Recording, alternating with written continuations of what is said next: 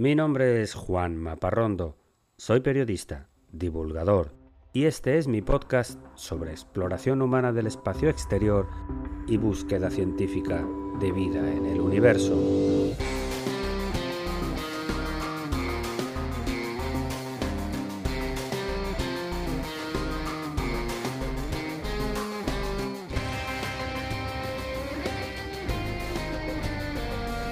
Bienvenidos a El sueño de Laika.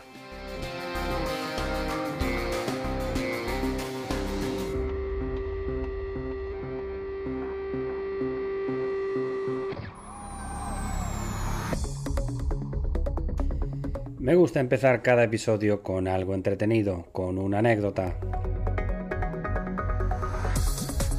Y te cuento que el gobierno de España ha decidido finalmente dar el paso y crear una agencia espacial española de carácter nacional, del mismo modo que existen agencias del espacio en Italia, en Gran Bretaña o en Francia. España es un país que participa activamente en varias iniciativas espaciales. Es miembro fundador de la Agencia Espacial Europea, participa en los programas de defensa estratégicos espaciales de la OTAN, posee satélites de tecnología propia y cuenta con una interesante red de empresas de ingeniería espacial de primer nivel. Así que la decisión de crear una agencia cuenta con el apoyo de la mayoría de los partidos políticos.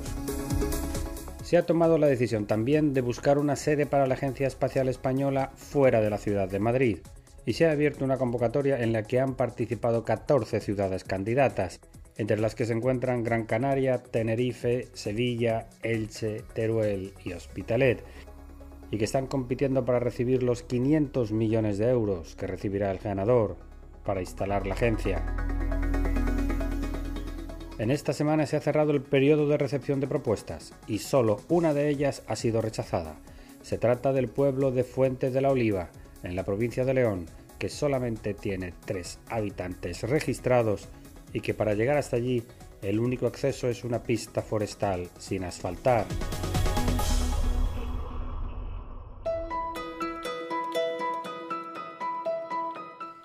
Tiempo ahora para hablar de cultura espacial. La observación de los ciclos del Sol y de la Luna inspiró a los líderes de la ancestral cultura Anasazi de Norteamérica a construir varios complejos de edificios perfectamente alineados con los rayos solares en el solsticio de verano. La cultura Anasazi, también llamada cultura pueblo, habitó territorios de lo que hoy son los estados de Colorado, Arizona, New México y Utah en los Estados Unidos. Su época de mayor esplendor fue hace mil años y tenían la costumbre de habitar en grandes recintos de varios pisos, habitados por miles de familias en zonas altas, a los que había que acceder usando sogas o escalando en la roca. A mí me gustan mucho las ciudades Anasazi excavadas en la roca, que aún se pueden visitar en varios parques arqueológicos. En uno de ellos, llamado Chaco Cañón, hay un gran patio circular de unos 20 metros de diámetro excavado en el suelo, con la puerta principal orientada hacia la estrella polar, que indica el norte.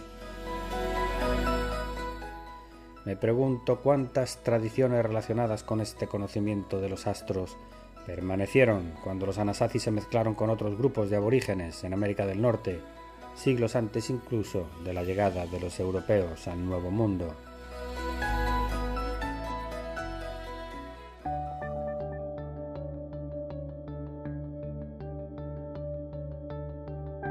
Y entramos ahora en la sección principal del episodio de hoy,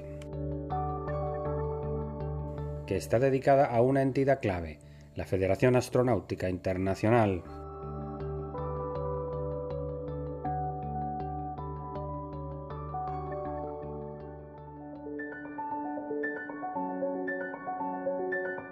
Hablar del espacio hoy en día tiene muchos aspectos muy diferentes que se relacionan entre sí. En primer lugar está la astronomía, una ciencia que existe desde hace milenios y que hasta hace menos de 70 años había estado limitada a observar el firmamento desde la superficie de la Tierra.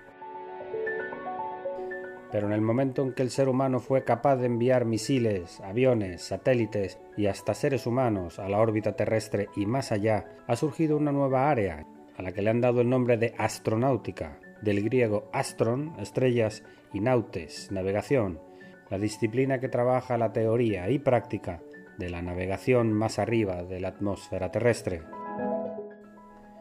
Como te digo, la astronomía es milenaria, pero la astronáutica nace con la tecnología espacial del siglo XX. Los astrónomos tienen cientos de asociaciones y círculos de estudios en todo el mundo, pero reconocen la autoridad de una sola entidad que los engloba a todos, la Unión Astronómica Internacional, que acaba de cumplir hace poco 100 años y de la que te hablé en el episodio número 7 de El sueño de Laika. Pues de forma similar que sucede con la astronomía, hay otra entidad, un poco más joven, tiene 71 años y se llama Federación Internacional de Astronáutica. Nació poco después de la Segunda Guerra Mundial, en 1951, a iniciativa de varios científicos de Alemania, Gran Bretaña y Francia, y hoy en día es uno de los actores principales en la exploración del espacio a nivel mundial y tiene su sede en París. Por una vez en la vida, dos países de habla hispana están dentro de esta federación desde el primer día.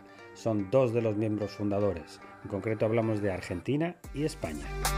Los primeros organismos que se hicieron miembros de la federación fueron asociaciones de ingenieros y según fueron naciendo las agencias espaciales de cada nación, también se fueron sumando.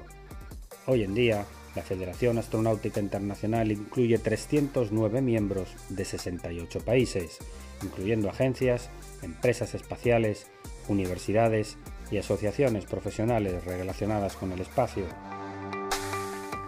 El lema para el 2022 de la Federación Internacional de Astronáutica es Espacio para todos. Buscan que de un modo u otro el uso del espacio sea beneficioso para todos los habitantes de la Tierra. Este fue uno de los temas que se trataron en la última Conferencia Internacional de Astronáutica, que se acaba de celebrar el pasado mes de septiembre, también en París. A esta cita acudieron los directores de las primeras agencias espaciales del mundo así como una gran representación de empresarios e investigadores que invierten en el espacio. En estos eventos, la Federación Astronáutica Internacional pone en contacto diferentes entidades de diversos sectores de la economía y relacionados con el espacio para dar solución a problemas comunes. Te cuento varios ejemplos de la conferencia de París. El director para Francia de la empresa de componentes para vehículos Continental, Stephen May, aseguró que la conectividad entre los vehículos que utilizamos en la Tierra y los satélites del espacio se incrementa cada año para controlar el tráfico y también el ambiente alrededor de los desplazamientos. Tenemos el caso de Tesla por un lado y SpaceX.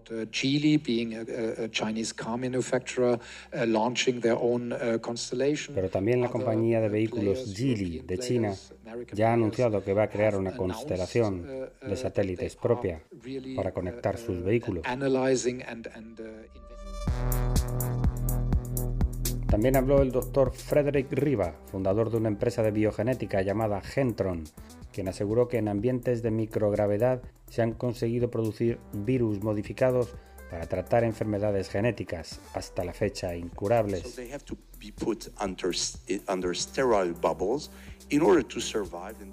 Hay niños que debido a una mutación genética tienen que permanecer en ambientes aislados, lo que llamamos niños burbuja. Pues gracias a las terapias genéticas desarrolladas en el espacio, hoy tenemos niños que han podido salir de la burbuja, que han llevado una vida normal en su infancia y su adolescencia.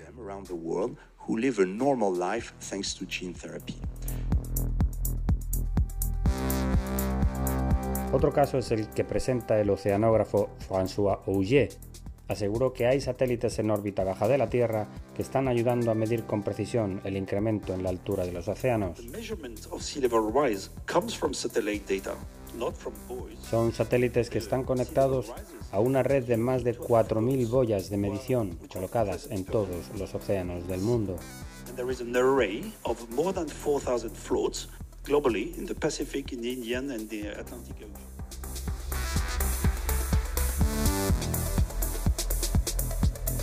La doctora canadiense Sauna Pandya aseguró que se está esperando la llegada de una segunda generación de astronautas, mucho más grande que la actual, que ya se están entrenando para realizar las nuevas tareas que demanda el sector de la astronáutica.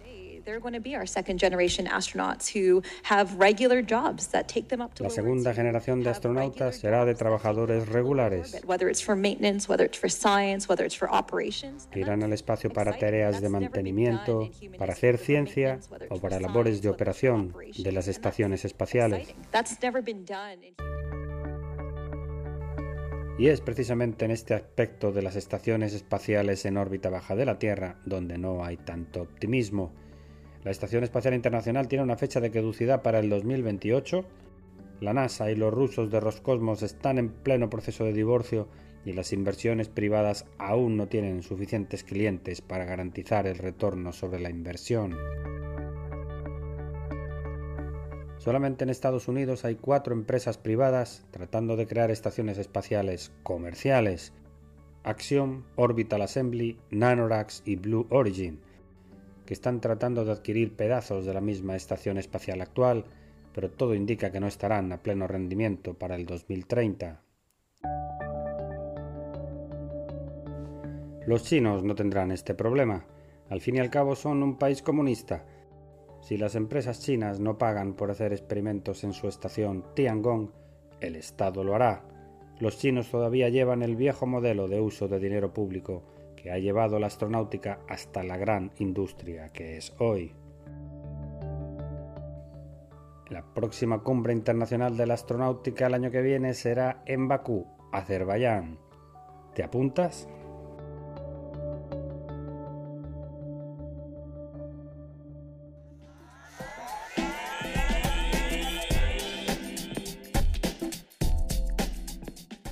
Y no quiero cerrar este episodio sin contarte que hemos llegado al final de la tercera temporada completa de El sueño de Laika. Se cumplen hoy tres años desde que iniciamos en el 2019. Siempre comienzo las temporadas coincidiendo con el vuelo de la perra Laika, el 3 de noviembre de 1957.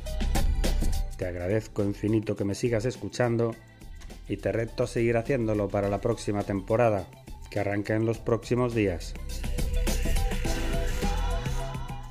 Y hasta aquí el episodio de hoy de El sueño de Laika. Espero que te haya gustado. Escríbeme a laika.podcast.gmail.com y sígueme en mi cuenta de Instagram, laika.podcast.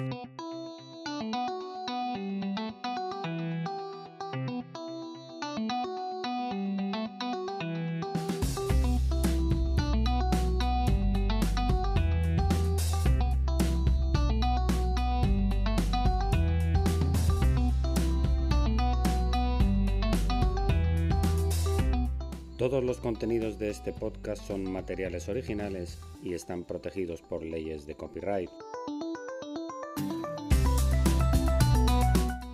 Todas las músicas y sintonías han sido compradas a sus autores o son de reproducción libre.